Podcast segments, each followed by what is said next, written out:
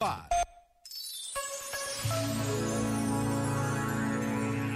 livros que nos ajudam a viver porque tocam a verdade.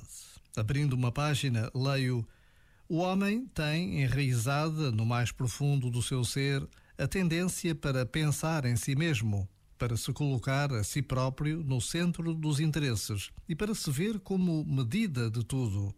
Pelo contrário, aquele que segue Cristo recusa dobrar-se sobre si mesmo e não avalia as coisas com base nos proveitos próprios.